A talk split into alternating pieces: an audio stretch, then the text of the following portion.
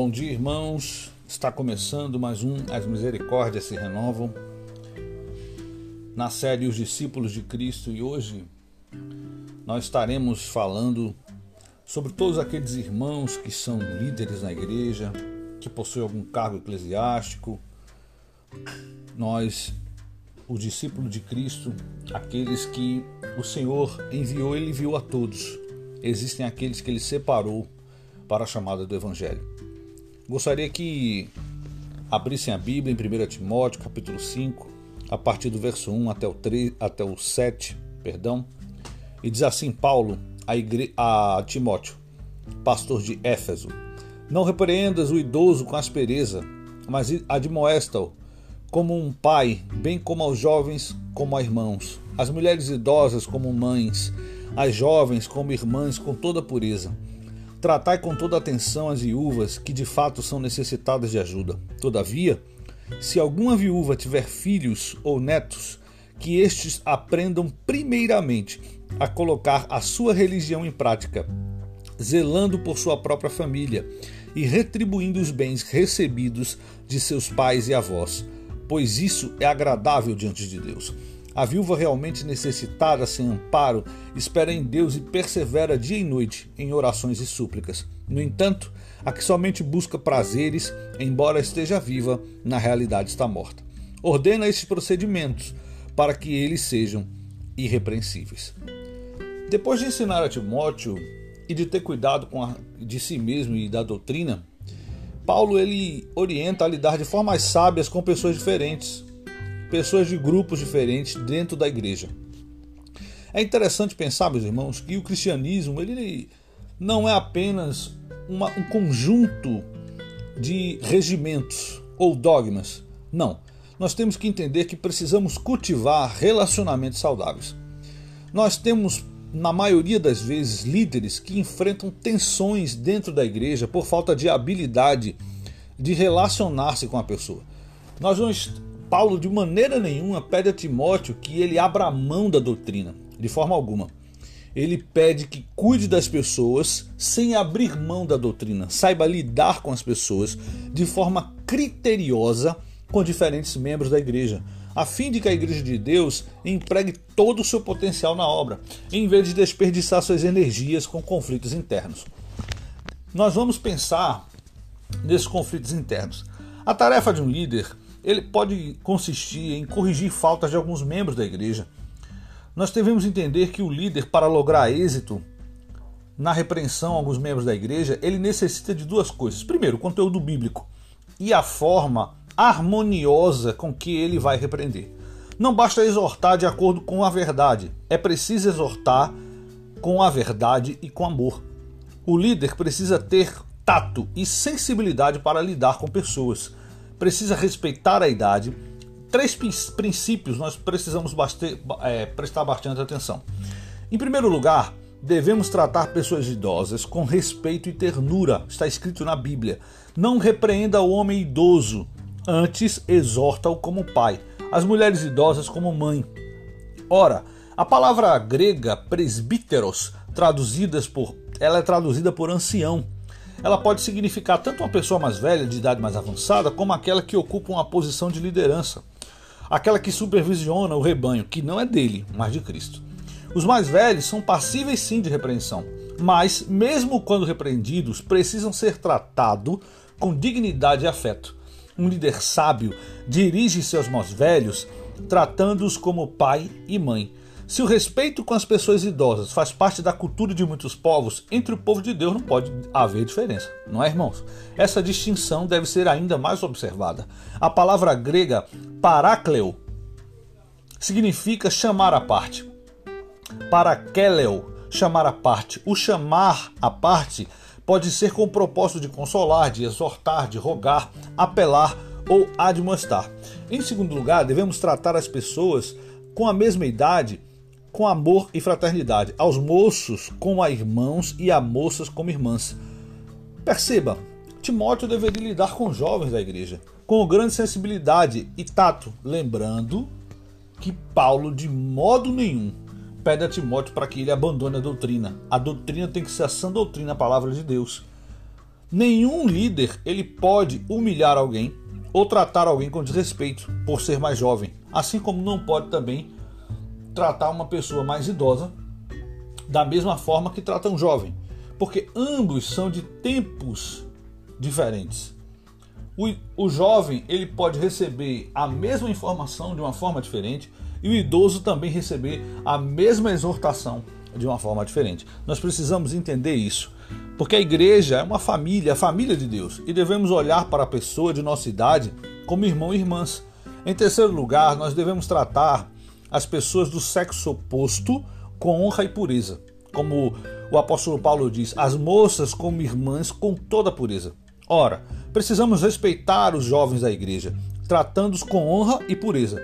Um líder que ora para os jovens da igreja com lascívia é um desastre. Um líder cujos os olhos estão cheios de impureza também é um desastre. E nós vemos hoje muitos lobos em meio, em meio às ovelhas nós precisamos entender que aquela pessoa que está vindo à igreja, ela é nossa irmã e nosso irmão, seja ele jovem, seja ele idoso ou seja ele de meia idade. Nós devemos entender, queridos, queridas, que nós precisamos cuidar dos nossos irmãos. Aquele que é líder, que possui uma posição nata de liderança dentro da igreja, é necessário que ele cuide do seu irmão sem abrir mão da doutrina. No entanto, o fato de você tratar alguém com afeto, com carinho, com clareza, com presteza, com humildade, não significa que você está abrindo mão da doutrina. Significa que você está falando a verdade da forma que é necessária para a característica de cada pessoa.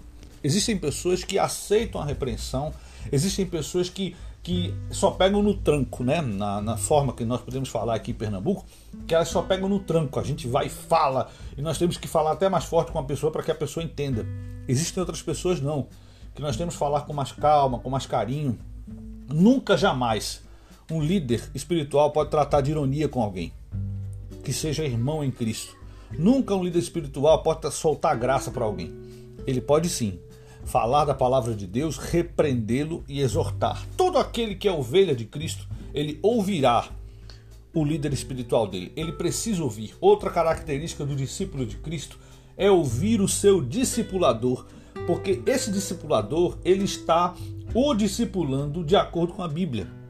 Ora, a Bíblia está sempre acima do homem e nós estamos sempre abaixo da Bíblia, se é que nós nos submetemos à palavra de Deus. Nós não podemos entender a igreja a nossa forma. Nós precisamos entender o que é a igreja, a forma da Bíblia, ou seja, seja pastores, seja líderes, presbíteros, diáconos, membros congregados, seja qualquer departamento da igreja, nós precisamos entender a igreja não conforme nós queremos, não conforme a nossa visão para a igreja de Cristo. Afinal, a igreja é de Cristo, nós fazemos parte dessa igreja. A igreja não pode ser da forma que nós queremos, e sim da forma que Cristo quer. Nós precisamos fazer uma introspectiva, nós precisamos pensar conosco, precisamos refletir para entender que a igreja é um lugar onde pessoas doentes se reúnem para serem tratadas e para serem aperfeiçoadas por um processo chamado de metanoia, transformação da vossa mente. E esse processo, queridos, é longo e demoroso. Ele passa uma vida inteira. Precisamos entender, ter compaixão ao próximo, repreendê-los, se necessário. Cumprir todas as exigências bíblicas, se necessário. Mas nunca, nunca devemos. Aliás, se necessário, não as exigências bíblicas nós devemos cumpri-las, cumpri-las sem exceção. Nós não devemos abrir nenhuma exceção para exigências bíblicas. Esse é o grande problema da igreja de hoje. Abrimos várias exceções para exigências bíblicas e nós não podemos ir contra a Bíblia de forma alguma. Nós precisamos entender que a Bíblia é a palavra de Deus, é a sagrada escritura. E se nós seguimos a Bíblia, nós somos perfeitos varões. Como Paulo disse, sede meus imitadores, como eu sou de Cristo. Então, meus irmãos, vamos agora ao momento de oração. Pai, em nome de Jesus, nós te agradecemos pelo dia de hoje. Te agradecemos, Pai, por tudo que o Senhor tem feito em nossas vidas. Eu te peço que o Senhor venha consolar as pessoas que estão passando por dificuldades, pessoas que estão de luto, pessoas que estão sofrendo neste momento. Nós sabemos que existem muitos irmãos que estão sofrendo. Outros que são angustiados, outros que ficam estressados e não sabem expressar seu sofrimento. Outros que não sabem, não conseguem expressar esse sofrimento a alguém. Pois bem que eles expressem a ti, Senhor. Como está escrito, vinde a mim, vós que estáis cansados e sobrecarregados, eu vos aliviarei. Aprendei de mim, que sou manso de coração e humilde de espírito, e acharei descanso para a vossa alma. Que a nossa alma descanse em ti, que nós venhamos aprender mais e mais de ti e da tua palavra. Pai, nós precisamos entender que a Bíblia está acima de nós, que nós devemos fazer a igreja conforme o Senhor quer. Nós devemos ser seus discípulos conforme a tua semelhança, respeitando as autoridades, se elas estiverem de acordo com a Bíblia. Toda autoridade que está de acordo com a Bíblia, ela é irrepreensível, como falou o apóstolo Paulo. Então nós pedimos, Senhor, em nome de Jesus, nos faz ser melhores líderes, nos faz ser melhores discípulos, nos faz, nos faz ser melhor discipuladores. Tem misericórdia de nós, tem misericórdia do nosso país, tem misericórdia dos enfermeiros, dos médicos, visita os hospitais, visita os nossos governantes, ilumina eles. Pai, em nome do Senhor Jesus, abençoa os pesquisadores ilumina-nos também. É isso que nós pedimos e desde já te agradecemos em nome de Jesus. Meus irmãos, amanhã, 8 da manhã, nós estaremos novamente com o podcast As Misericórdias se Renovam. Lembrando que a partir das 19h30 nós teremos o programa Reflexões com o professor Vicente Leão. Que assim Deus os abençoe em nome de Jesus.